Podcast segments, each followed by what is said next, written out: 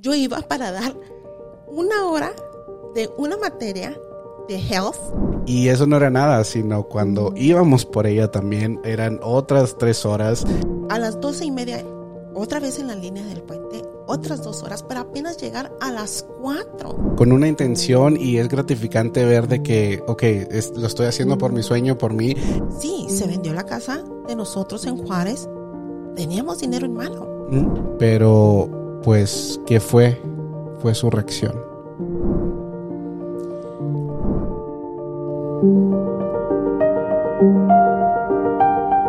Bienvenidos más a un episodio más de Con Palabras Bien. Muchísimas gracias por regresar. Como siempre, un honor y, un privilegio que me regalen unos minutitos y, un tiempo de su día. Créanme que es súper agradecido.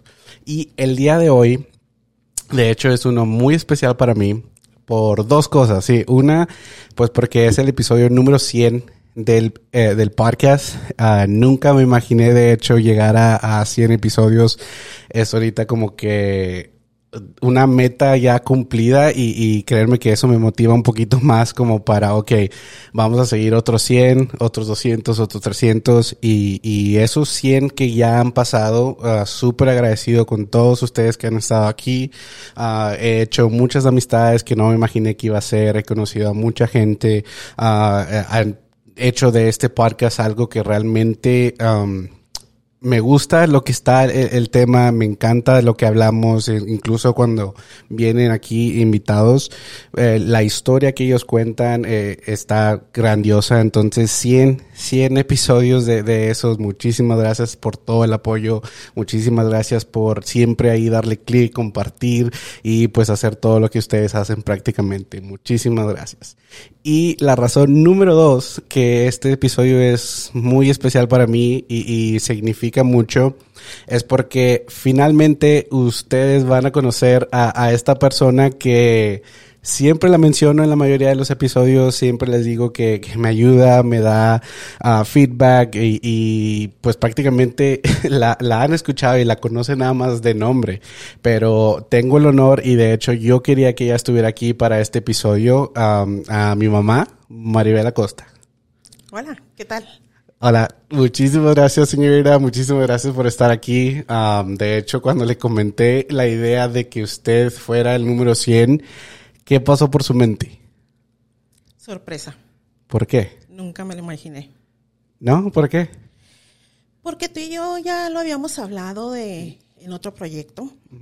Y dije, bueno, zapatero a tu zapato. O sea, esto no es para mí realmente. Esto nada más es como siempre, Maribel. Necesitas saber, necesitas investigar, necesitas hacerlo para saber qué es lo que se siente. Entonces, pasó el tiempo y cuando me lo abordaste, no me lo esperaba, para nada.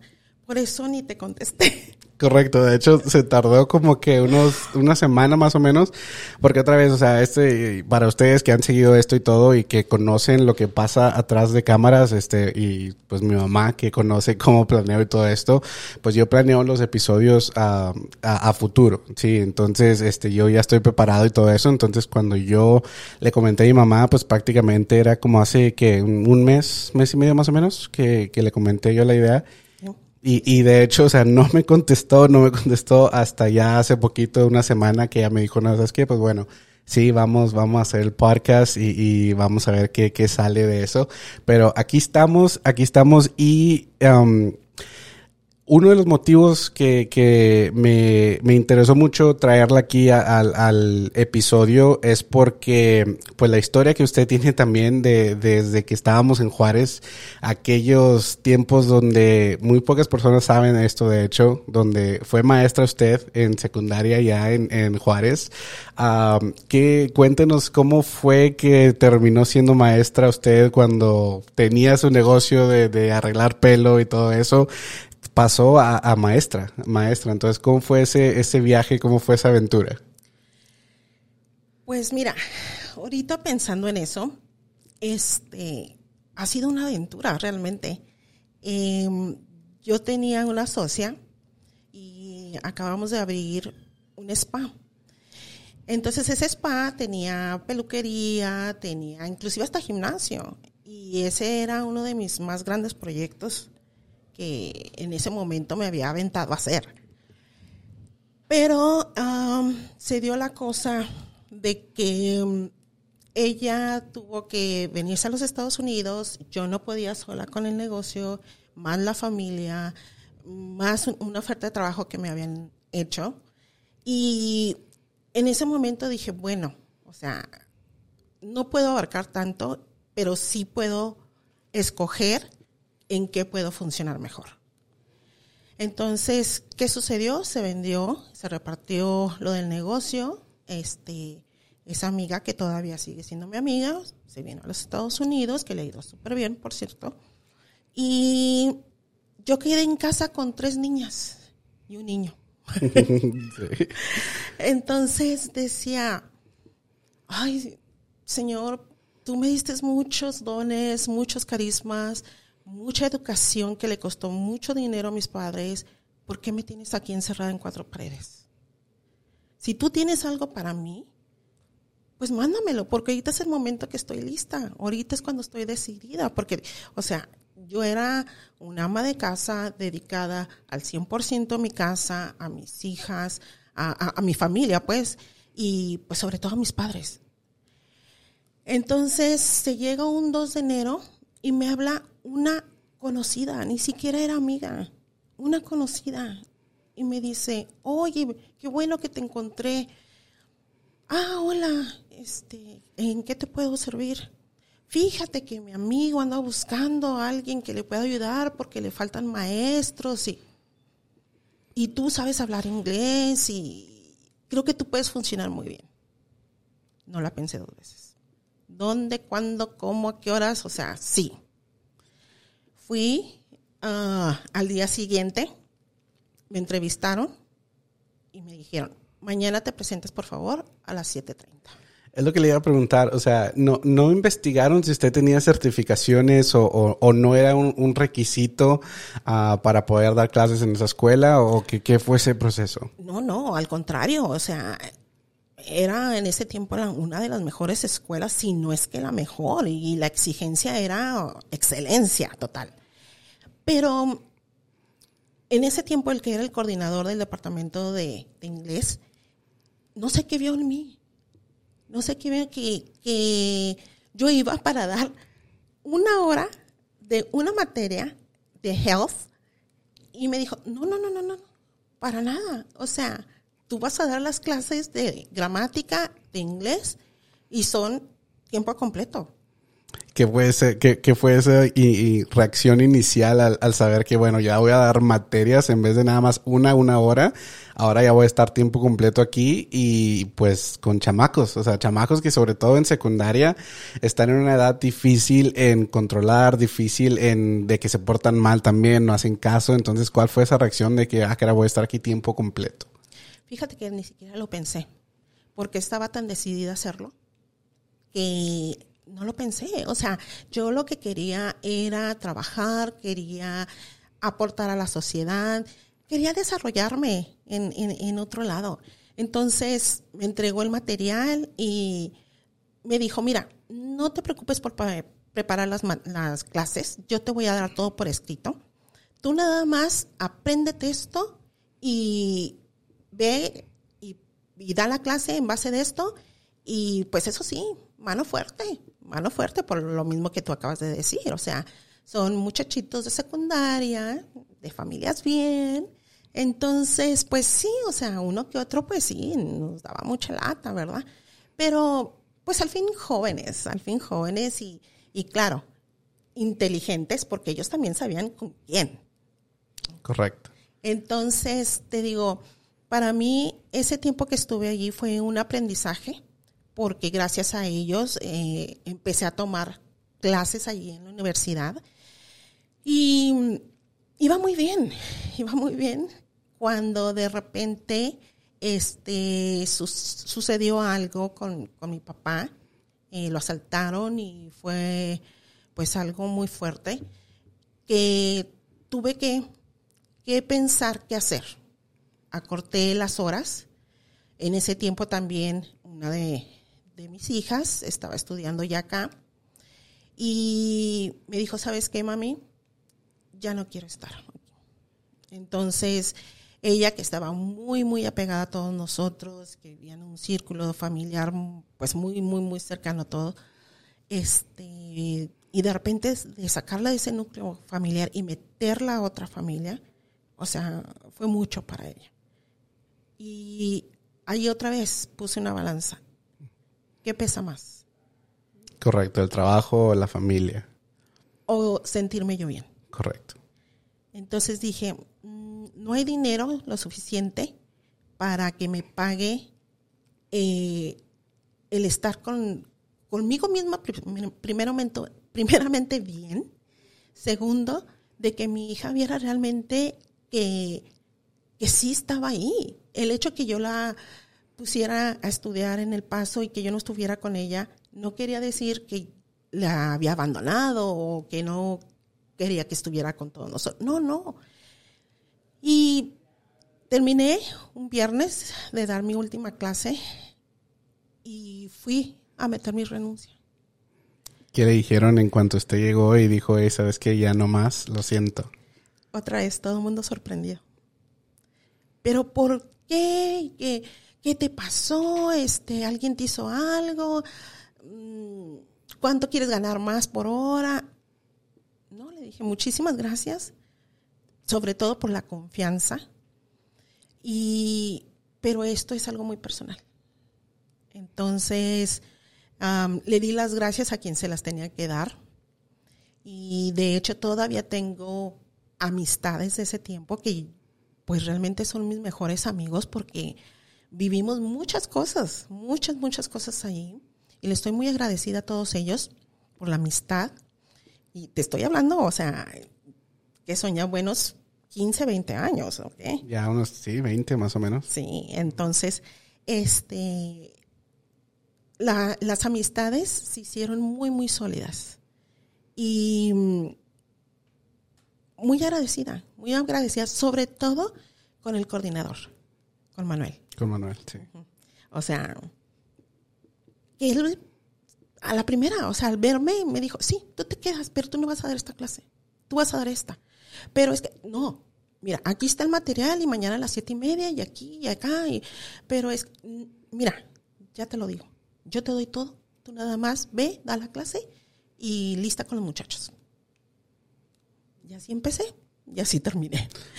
Es lo que le iba a decir, así ya como, como empezó así de, de inesperado, pues prácticamente también terminó ah, inesperado, pero yo, yo me acuerdo mucho de esa etapa donde íbamos este, por Mariel, que es mi hermana mayor, íbamos eh, desde temprano a dejar a la escuela. Me acuerdo que en vez de ser a las cinco y media de la mañana, sino que antes.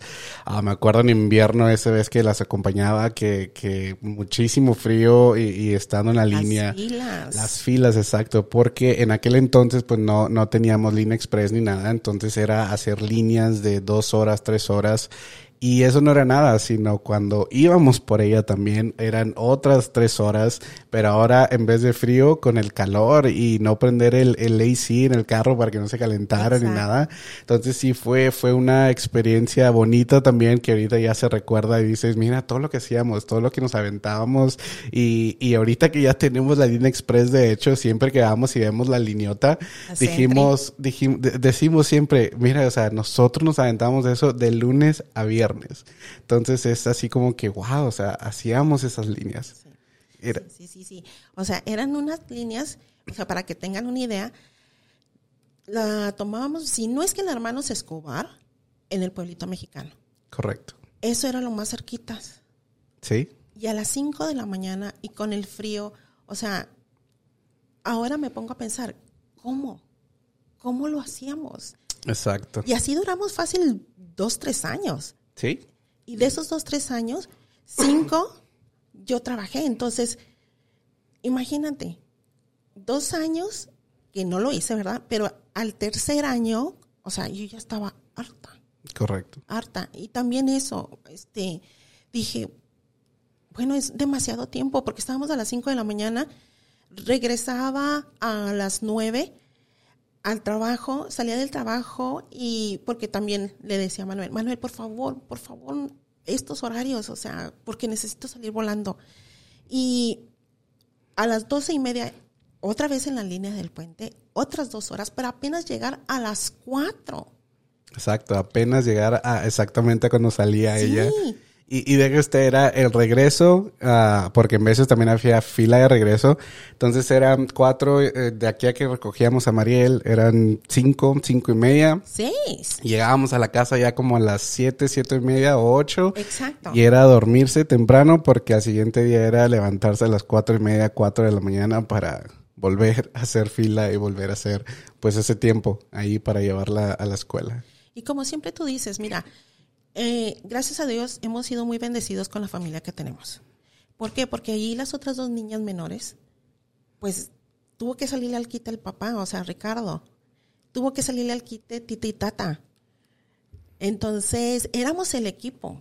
Correcto. Pues, éramos el equipo y nos apoyábamos y estábamos todos en el mismo barco, como siempre decimos, ¿verdad? Y todos remando para el mismo lado. Uh -huh. Entonces, sí era pesado, pero no era difícil.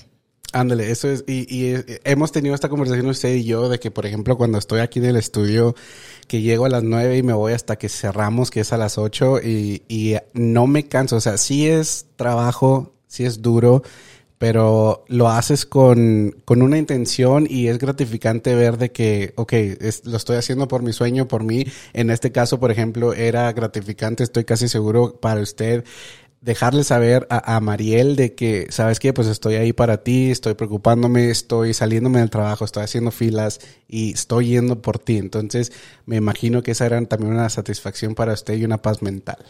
Mira, otra vez, este, es mi chamba como mamá. O sea, si, si yo no hago lo que tengo que hacer respecto a mi chamba como mamá, pues ya fracasé en todo lo demás. ¿Sabes? Porque puedo entender, hay muchos profesionistas que se dedican totalmente en cuerpo y alma, doctoras, enfermeras, o sea, yo lo entiendo, ¿verdad? Pero, pues otra vez, yo digo que uno de los roles más grandes que Dios nos dio es ser mamá. Entonces, si fallas allí, pues en otras cositas, no sé. Correcto.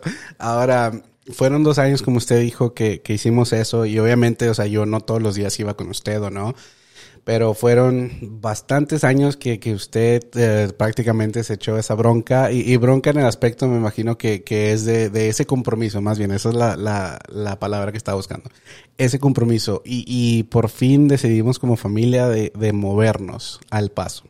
Sí, y me acuerdo también ese proceso, me acuerdo que ya ahorita otra vez viendo atrás y, decimos, ¿cómo le hicimos? ¿Cómo le hicimos? Porque de tener una casa grande, de tener cada quien su espacio, su privacidad para lo que sea, o sea, ver televisión en un cuarto, eran dos salas abajo, una estancia arriba. Gracias a Dios, o sea, es, estábamos bien y al momento de venirnos aquí al paso, creo que lo comenté en uno de los episodios, pero prácticamente vivíamos en un estudio y, era yo creo un poquito más grande que ahorita el parque estudio y mi oficina.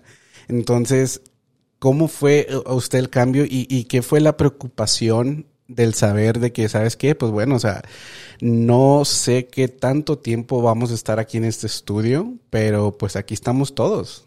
¿Cómo le voy a hacer? Punto clave. Aquí estamos todos, ¿sabes? Y mamá gallina. Aquí están mis pollitos, no les va a faltar nada, aquí los voy a proteger, yo voy a tenerlos todos al, pendiente. Entonces, sí fue muy difícil, ahora lo entiendo porque pues ninguno nos despedimos de nuestra casa, ninguno dijimos, vamos a empacar esto y nos vamos a llevar con todo el amor o vamos a dejar esto. No, no, fue una situación de la noche a la mañana y no me arrepiento. No me arrepiento de haberlo tomado así porque pues mira dónde estamos. Pero a la misma vez sí tuve mucho miedo. Sí pensé que no era capaz de salir adelante con cuatro niños. Pero dije, ¿por qué no? O sea, y, y, y sabes que lo peor de las cosas es que estábamos divididos. O sea, papá se quedó en Juárez. Correcto. O sea, haciendo lo de la casa, empacando, eh, todo lo que nosotros no pudimos hacer, papá se quedó en Juárez haciendo eso, con la venta de la casa, etcétera, etcétera, etcétera. Pero mientras nosotros abríamos camino acá. Y lógico, como siempre decimos, una sola tele. Sí. una sola tele. ¿Y de qué es usted? Mi hermana chiquita, que en aquel entonces estaba más chiquita, sí, lo único que quería ver era Disney Channel. Correcto. Entonces estábamos, llegábamos de la escuela los más grandes y ella estaba ahí porque ella salía temprano de la escuela y Disney Channel y no podíamos cambiar porque se enojaba. Entonces, pues preferíamos otra vez porque era un espacio muy chiquito. Entonces preferíamos en vez de que ella estuviera llorando o haciendo berrinche, pues bueno, ver Disney y, y, pues ya también nos sabíamos todos los programas y nos sabíamos todo de prácticamente que salía ahí. Pero uno de los grandes recuerdos que de hecho yo tengo ahí eh, en ese departamento fue la hora de comer. Cuando las famosas papas con chile, tomate y cebolla y, y sopita de fideo. Sí. Que, que me acuerdo que otra vez porque no, no quería decir que no teníamos dinero ni nada así, pero estábamos en un presupuesto precisamente porque la idea era comprar casa y, y, una casa, o sea, tengan en cuenta, so, eh, somos bastantes, entonces era una casa muy rara de encontrar por las necesidades que teníamos todos nosotros. Pero me acuerdo que precisamente por eso, o sea, por eso cocinaba usted así, me acuerdo que en veces en la noche, en veces eran quesadillas y, y en veces era pues cosas así. Obviamente de vez en cuando si nos íbamos a Golden Corral, que a comer ahí, el a buffet. Exacto, sí, pero o sea, no lo hacíamos tanto como pues gracias a Dios tenemos la oportunidad de hacerlo ya ahorita. Pero ¿cómo surgió ese platillo? ¿Qué idea surgió para hacer papas con fideo y juntarlos? Mira, pues lógico, o sea, la receta viene de Tita. Nice. La receta viene de Tita, era un clásico en la casa de mi abuela, la mamá de Tita. Pero eran unas papas que picaban lo que no te imaginas. O sea, pero te sabían a gloria. Exacto. ¿Sabes? Entonces, como ella, eh, pues ya era una, pues una viejita, ya, este, pues co cocinaba lo básico. ¿Y que era la sopa más rápida? Pues fideo. Que era para ella lo más práctico? Pues partir unas papas y hacerlo con chile, tomate y cebolla y, y ya, con eso. Entonces, este, cuando yo empecé a hacer eso es porque dije, bueno, pues la sopita a todo el mundo le gusta, puede comer la niña, en ese caso, en, en, este caso Marlene. Este, las papitas, pues, te van a llenar, porque caen pesadas, quieras o no. Exacto. Y pues para darle allí un saborcito, pues con chile, tomate y cebolla, ¿verdad? Entonces, aparte era muy práctico, porque mira, yo de, de la casa de Juárez, de venir de mi cocina, una cocina, o sea, que teníamos, gracias a Dios, de todo. Y en grande el, también. En el sentido que teníamos este sartenes, eh, losa, vajilla, o sea, a un estudio que teníamos dos sartenes, cuatro platos, dos vasos, o sea. Teníamos lo necesario, me acuerdo. Sí, pero como dices tú, teníamos lo suficiente en ese tiempo porque no nos hizo falta nada. Gracias a Dios no, y fíjese, es algo que siempre reflexiono eh, en estos momentos. Y, por ejemplo, una de mis hermanas, Marla, que, que compró casa y otra, otra María que está buscando casa también y todo eso, o sea, ahorita vemos lo que estamos pidiendo y lo que, ok, ¿sabes qué? Es que necesito esto en mi casa y así, y así. Y, y, me remonto a ese tiempo donde estábamos ahí todos en el estudio que sí, o sea, yo entiendo, no teníamos nuestra privacidad, no teníamos espacio personal, no teníamos nada de eso. Y también tengan en cuenta, ok, era un baño para todos nosotros. Sí. Sí, sí, sí, Entonces era eso también para coordinarnos en la mañana de que, hey, no, es que yo entro a la escuela en este tiempo, yo me tengo que alistar temprano. Me acuerdo que en veces Marla en la noche es cuando se bañaba, también Marlene, para que en, en la mañana pudiéramos bañarnos nosotros y todo. Pero creo que gracias a esa experiencia nos hicimos muy pegados como familia, porque ya éramos un equipo, como usted dice, antes allá cuando estábamos en México, pero creo que ese evento o esa situación fue algo como que, wow, o sea, nos, no nos aguantábamos días, había días que estábamos todos viendo una película, había días que nos salíamos unos a la alberca porque no queríamos estar adentro, y había días que pues estábamos todos juntos y cada quien por su lado también. Entonces, creo que el, el convivir así nos, nos unió más como familia, ¿no lo cree? Mira, el venirnos para acá fue el par de aguas de la vida de México como familia a la familia que somos ahorita. ¿ok? Yo no digo que ya no éramos unidos, que, que nos llevábamos bien, que teníamos nuestros días malos. No. Como los tuvimos acá, como lo acabas de mencionar. Pero sí marcó mucho nuestras vidas. ¿Sabes por qué? Porque valoramos a cada miembro de la familia. Extrañábamos a Tita y a Tata porque los veíamos todos los días. Todos los días. Entonces imagínate, de, de la noche a la mañana, estar pues realmente solitos. Y, y, y recuerda que en ese tiempo yo estaba trabajando, o sea, empecé a trabajar. Correcto. Entonces, aunque supuestamente nada más trabajaba cuatro horas, que no era cierto, ¿verdad? Pero también estaba de un extremo al otro de la ciudad.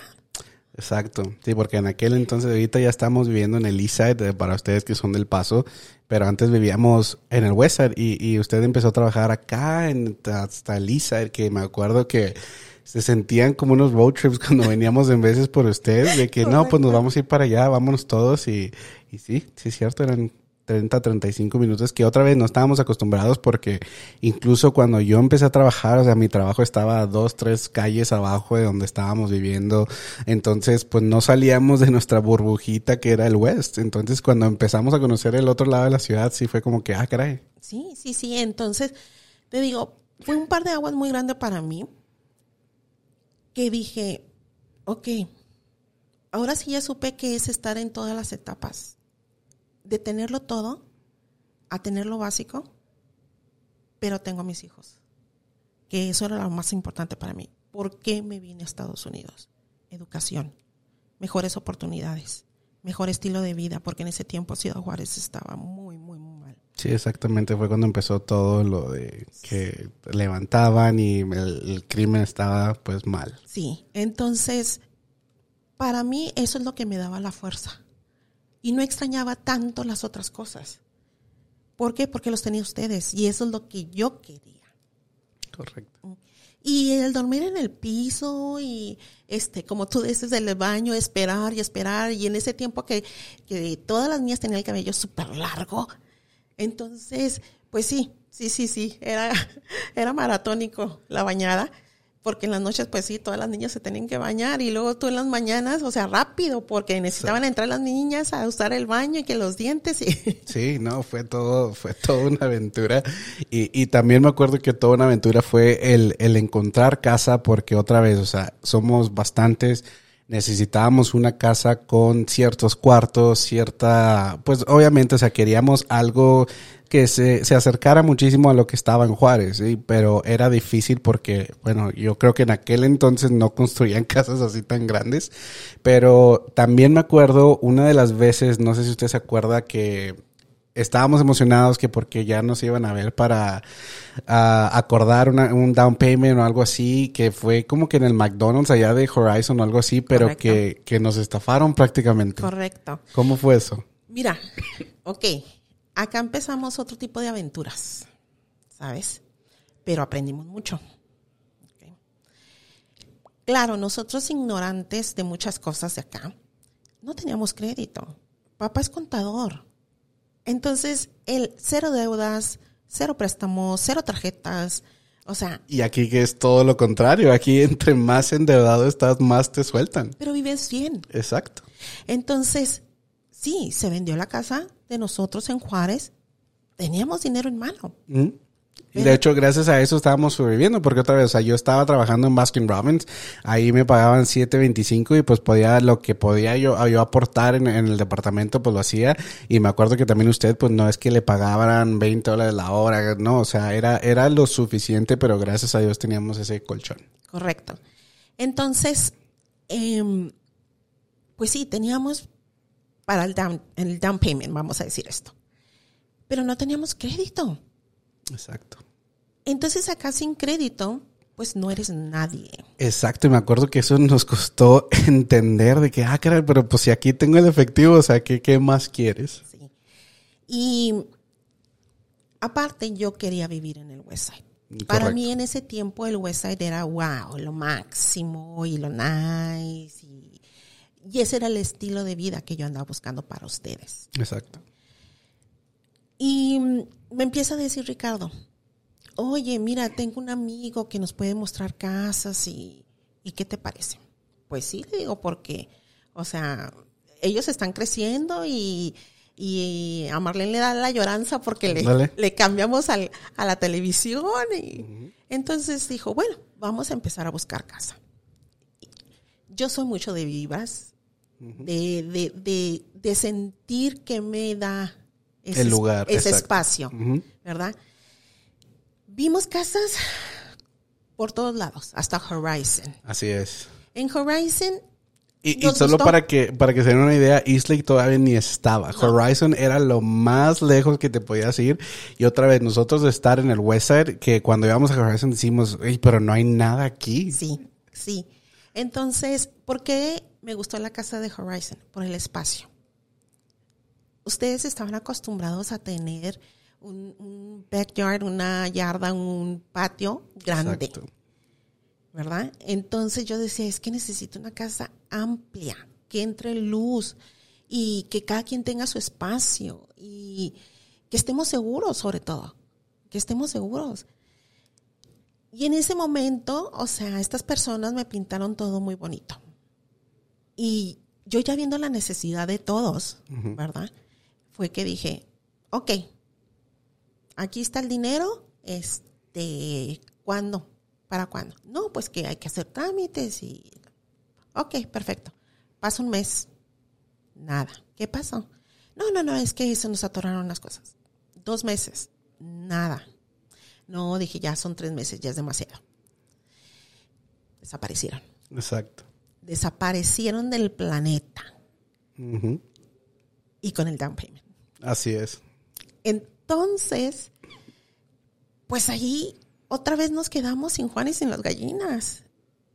Y, de hecho me acuerdo que como que sí nos agüitó a todos porque otra vez, como usted dijo, estas personas pues nos pintaron todo muy bonito y, nos vendieron esa idea. Entonces, al, el sueño que traíamos. Exacto. Y, cuando ustedes nos dijeron de que no, sabes que pues que no, no vamos a poder hacer eso, sí me acuerdo como que todos nos quedamos así como que no, pues wow, o sea, ni modo, pues ya estamos aquí, porque creo que en ese entonces ya llevamos como que un año en el departamento. Sí. Entonces, pues ya otra vez la ilusión de que otra vez vamos a estar todos en nuestros cuartos y así, y, otra vez pues te bajan de la nube, sí nos quedamos así como que, ah, caray, no, pues wow, wow, ¿qué vamos a hacer ahora? Otro año aquí, ¿qué, qué es lo que se viene? Y mira, como tú dices, ya teníamos un año ahí.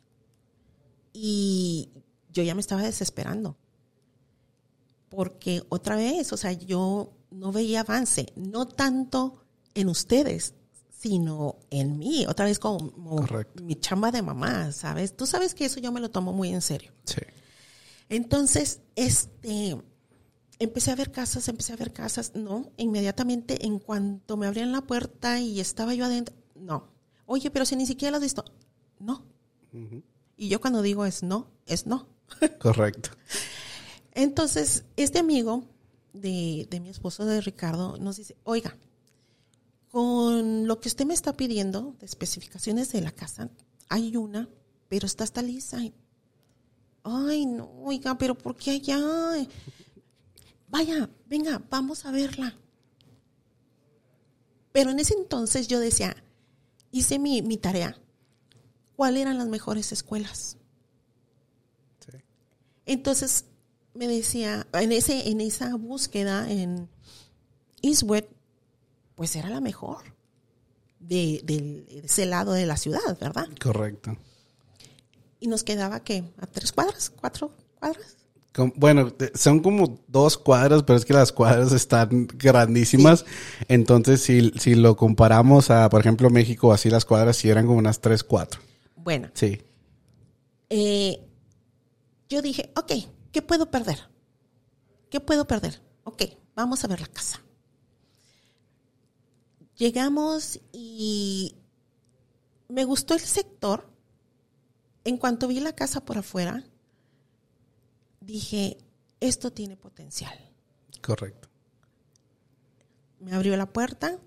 En cuanto entré, los colores de la pintura de las paredes no me llamaron mucho la atención. Sí, y de hecho voy a poner una de las primeras fotos aquí para que se den cuenta. Ah, sí, eso estaba, Fatal, estaba terrible. fatal. Pero otra vez, o sea, eso no es tan importante. Empecé a ver la casa cuarto por cuarto, baño por baño. Empecé a visualizar el sueño que, que yo tengo, que yo tenía pues en ese momento. Y dije, de aquí soy. De aquí soy, de aquí podemos hacer muy felices, podemos hacer muchos recuerdos, pueden suceder muchas cosas que en mi casa de Juárez no sucedieron pero que yo las imaginaba. Recuerda que la casa de Juárez para mí era la casa ideal. Correcto. Entonces, me costó mucho conseguir esa casa, pero a mí me encantaba esa casa. Cuando a mí me dijo papá Ricardo, este, la casa es de nosotros. ¿Cómo? Sí. Aceptaron la oferta. O sea, inmediatamente yo veía a todas mis hijas bajar por esas escaleras Sí. de quinceñera, de las bodas, ¿sabes? Y, y, y de hecho pasamos momentos muy padrísimos, todos los festejos de Navidad, Año Nuevo. O sea, pasamos momentos muy, muy. La boda de la tía Tony, Sí. Richard, o sea, estupendos. Entonces, yo esos recuerdos quería hacerlos en estas casas, en, en esta casa. Y inmediatamente le dije a, a Ricardo, esta es la casa. Esta es la casa, los vamos a acomodar de esta manera. Este, las recámaras están muy amplias, que es lo que me gusta de esa casa. Y dije, tiene muy buena yarda, muy buen patio. De aquí soy. La escuela está cerca para todos. Y sí, empezamos a, a trabajar en, en esa casa, este, plantando allí la visualización que yo traía de ese sueño. Exacto. De, de como usted vio la casa allá en Juárez y cómo la quería arreglar y todo eso, pero lo curioso de todo esto, y gracias a Dios eh, ya estamos ahorita en la etapa de la historia donde ya pudimos agarrar la casa. También cuando ustedes nos dijeron a nosotros, pues fue, fue sorpresa porque otra vez, o sea, no nos lo esperábamos de que fuera también tan rápido. No, déjame te digo algo.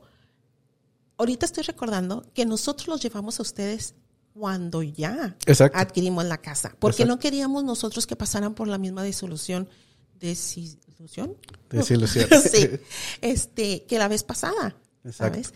Entonces dijimos, no, yo ya no estoy dispuesta a hacerlo sentir otra vez mal, Exacto. eh, vámonos a lo seguro. Y todo otra vez yo. ¿Por qué? Porque yo me quedaba con ustedes. Y papá tenía que salir, a, lógico, a trabajar, a, a hacer realmente que las cosas salieran. exacto. Y mm, cuando los llevamos, o sea, que entraron ustedes todos asustaditos, así como que, esta es la casa. Sí. Sí, esta es la casa, vayan a verla, a ver qué, qué opinan, qué les parece. Ya cuando la vieron, no, pues sí, o sea, porque era lo más cercano. A lo que era de Juárez, exacto. Sí, Exacto. sí, sí. Ya cuando con el tiempo, pues lógico, este Ricardo pensó en mis padres. Pero espérame, antes, antes de ir a eso, porque sí. Sí. voy a tocar, pero quiero hablar de la primera noche que pasamos en la casa. Sí, porque a- aquí está lo curioso, sí, o sea, sí teníamos ya una urgencia todos de tener nuestro cuarto, nuestra privacidad, cada quien su espacio, pero cuando fuimos a la casa nueva, que ya fue la primera noche, estábamos tan acostumbrados a todos dormir juntos, que esa primera noche nos quedamos todos en un cuarto. en una sola recámara. Exacto. En una sola recámara. Recuerda que nosotros en el estudio no teníamos muebles. ¿Por qué? Porque el estudio nada más te po- proporcionaba una cama, el televisor. Y era una mesita chiquita, me acuerdo. Sí, sí, como para dos personas.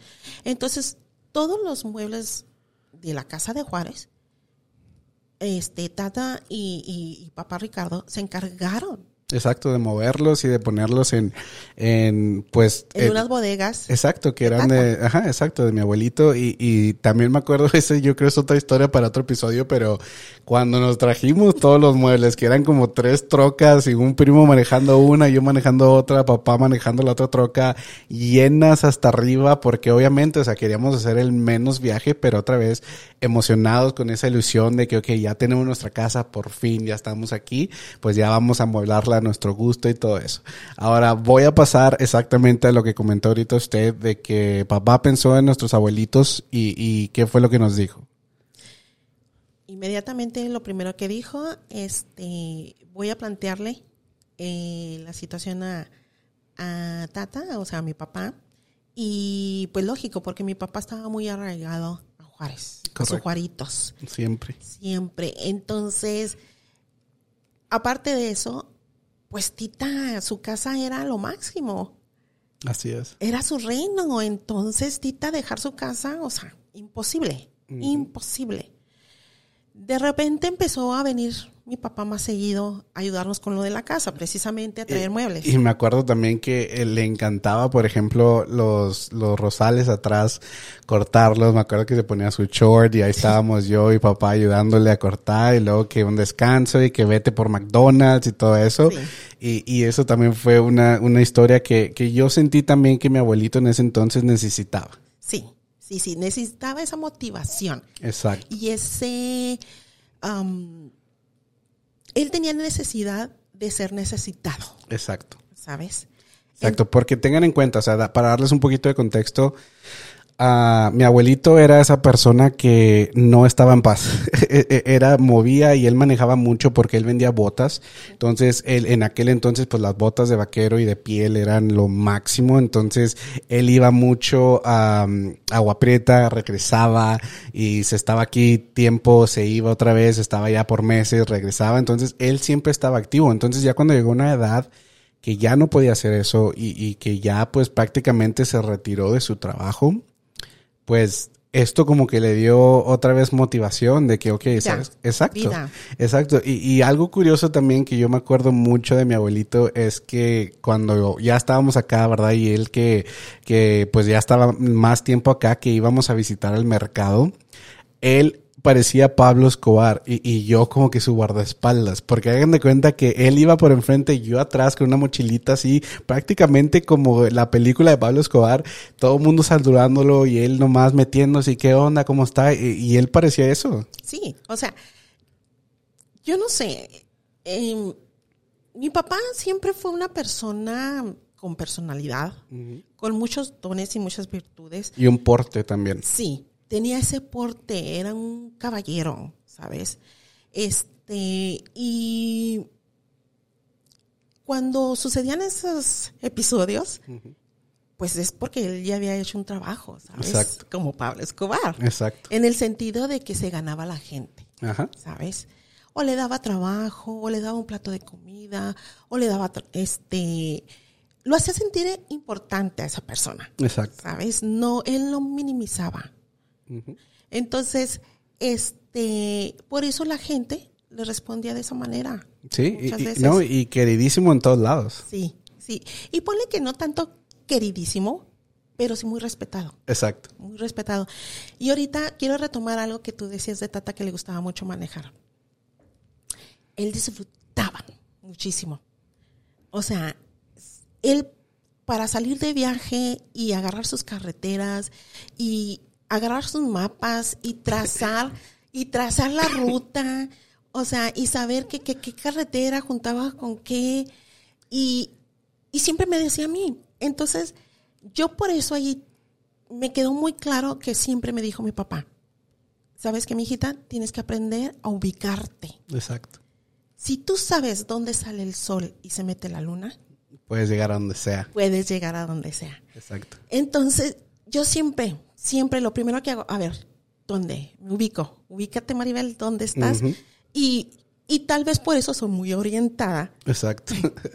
Porque pues al, antes que GPS ni no antes antes no había nada. Y de hecho me acuerdo cuando yo no sé si esto lo he contado en el, en el podcast pero yo cuando trabajaba en el petróleo me acuerdo que pues yo cuando llegué y ya les dije sí sabes que me voy a trabajar con mi papá ya la misma compañía y todo eso me acuerdo que mi abuelito súper emocionado porque sacó sus mapas y me dijo mira Chuy a ver vamos a ver que por aquí te conviene más. Si quieres ver el río Bravo grandote te vas por aquí hasta abajo te subes aquí llegas allá a Midland y todo eso y él le, gustaba eso, le, daba vida y, pues prácticamente, como usted dijo, o sea, motivación y todo eso. Pero ya estamos aquí, vamos a, hablar de que, ok, a mi papá habló con mis abuelitos y finalmente aceptaron y, y ok, se vinieron para acá la casa cambió en, el aspecto de, pues ahora también estaban mis abuelitos, entonces también era de que, ok, ahora tenemos que preocuparnos por ellos, tenemos que ver por ellos y, y mi abuelito pues siempre echándole ganas, siempre con todo lo que él podía ayudar, me acuerdo la cocina, lavar trastes,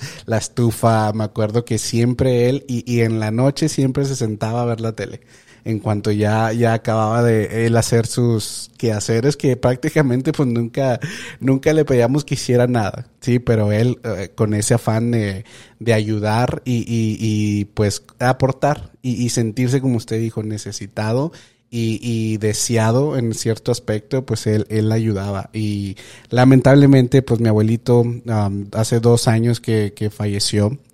Uh, nos agarró por sorpresa y creo que eso sí fue como que un evento que nos cambió la vida a todos en, en el aspecto de que fue sorpresa, no nos lo esperábamos y de hecho me acuerdo que un día antes estábamos aquí en Juárez precisamente y, yo me acuerdo muy bien de esa noche porque fue una noche como nunca habíamos tenido en familia. No sé si Diosito nos dijo, ¿saben qué? O sea, diviértanse, prepárense porque ahí viene lo, lo, lo canijo. Y, y me acuerdo, y, y, también precisamente porque, o sea, ya estamos hablando de que pasaron 10 años y, ya la casa estaba establecida, ya todo, ya cada quien en su trabajo, ya en escuela, éramos un poquito más um, independientes. Y me acuerdo que esa vez que vinimos a, Juárez a una quinceñera, eh, me acuerdo que era como que la primera vez que otra vez estábamos todos juntos en el mismo cuarto y que nos la pasamos bien y, y que estábamos bailando, gritando, este, fuimos al after a comer taquitos y todo eso, entonces nos la pasamos excelente. Pero me acuerdo que en la mañana siguiente fue pues cuando, cuando nos dijeron, nos avisaron de mi abuelito y pues sí, fue algo que, que nos cambió y, y, quiero nada más tomar un poquito de, de, de, lo que pasó por su mente y obviamente pues mi tía no está aquí como para contar su historia, pero pues ¿qué fue? Fue su reacción. No sé quién te dejó, pero amor créelo Tienen un par de vidas, ese sería yo Te tiene que doler, pero ya déjalo Que no es como todos y nadie es como yo te pongo a tremendo flow.